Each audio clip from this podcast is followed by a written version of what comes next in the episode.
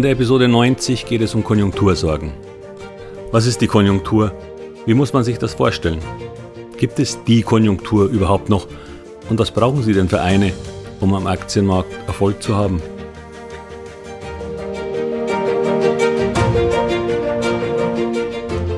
Herzlich willkommen, moin und Servus beim Podcast Aktien verstehen und erfolgreich nutzen. Mein Name ist Wilhelm Scholze. In diesem Podcast erfahren Sie, wie Sie das Instrument Aktie für Ihre Geldanlagen richtig einsetzen und dabei den Großteil der Profis hinter sich lassen können. Wie Sie teure Fehler vermeiden und am Wachstum der innovativsten Firmen der Welt partizipieren. Tipps gibt's viele. Hier geht's ums Know-how. Konjunktur. Konjunktur ist die gesamtwirtschaftliche Lage. Auf und ab der wirtschaftlichen Aktivität, häufig gemessen am Auslastungsgrad der Unternehmen. Und sie schwankt. Und schon immer gab es den Versuch, dieses Schwanken vorherzusagen. Leider klappt das nur sehr selten wirklich gut. Es gibt ein Bonmot.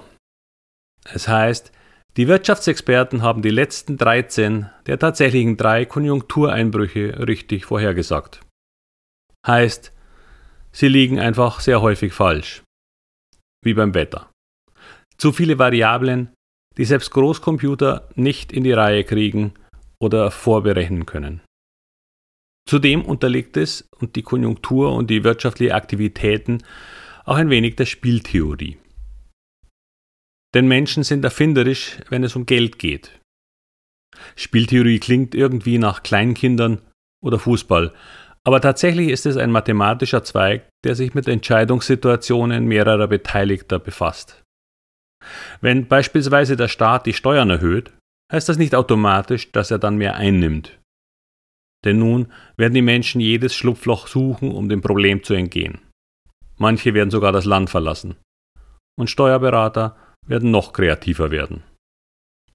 Die Wirtschaftsleistung insgesamt könnte sogar fallen, weil es sich immer weniger lohnt, mehr zu verdienen. Oder die Unternehmen verlegen ihren Sitz in die Schweiz.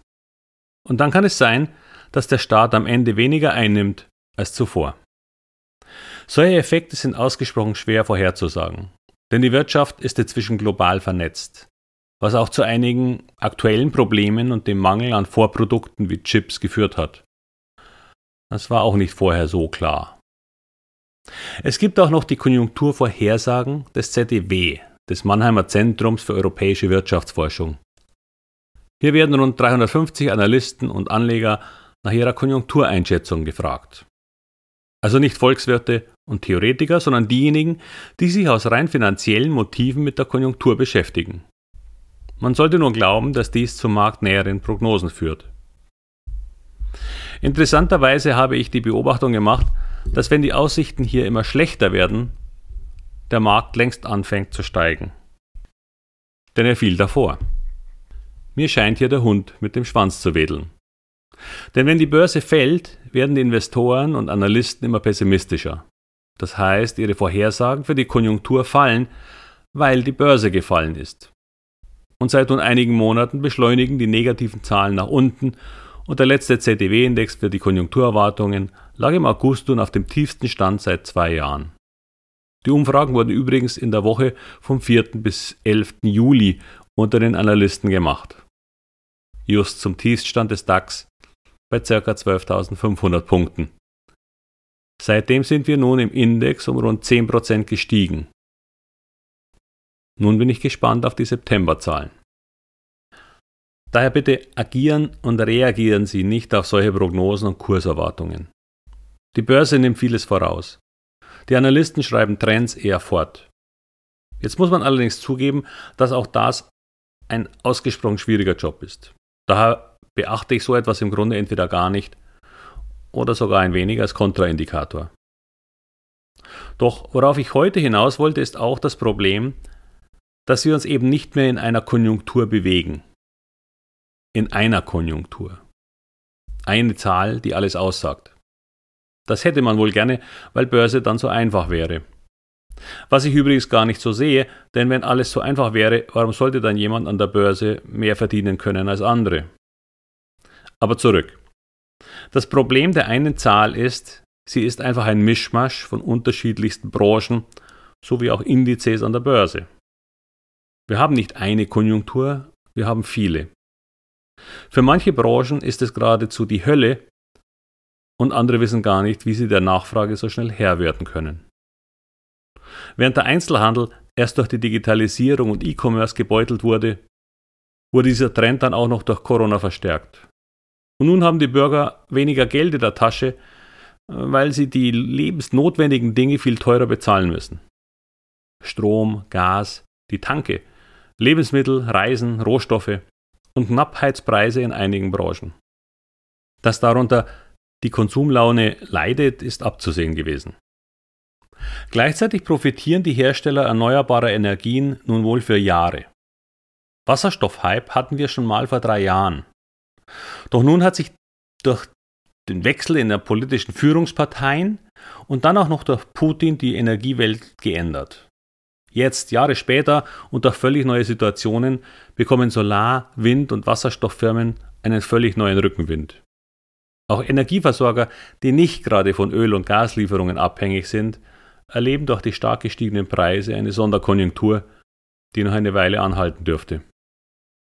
Auch die Rüstungsindustrie wird für die nächsten 10 bis 20 Jahre einen lange nicht mehr dagewesenen Aufschwung erleben. Die Reisebranche durchlief ein Desaster durch Corona. Doch der Nachholbedarf der Menschen ist enorm. Es kann nun an allem gespart werden, aber am Urlaub bitte nicht mehr. Gleichzeitig beginnt sich scheint die Nachfrage nach Autos etwas abzukühlen, obwohl auch hier eigentlich ein aufgestauter Nachholbedarf bestände.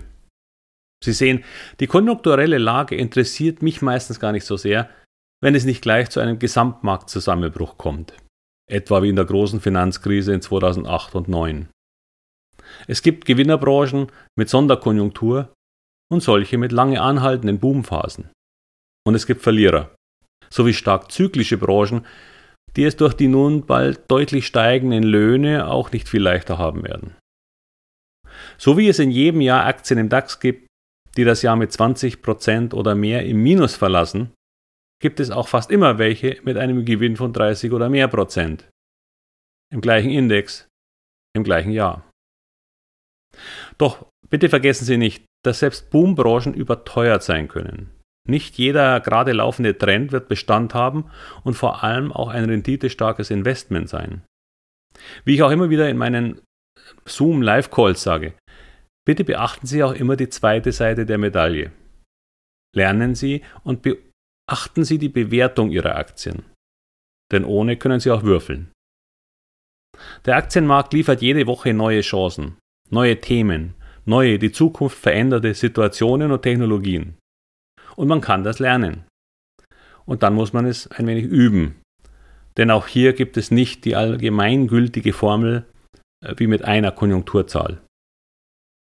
Aber man muss ja auch nicht jede Branche oder Aktie erwischen. Ein paar richtige Gewinner im Depot machen auf Dauer den Unterschied. Und möglichst wenige der Loser. Doch damit wieder genug für heute. Genießen Sie die Sommertage und bleiben Sie gesund. Bis bald und viel Erfolg bei all Ihren Investments. Ihr Wilhelm Scholze.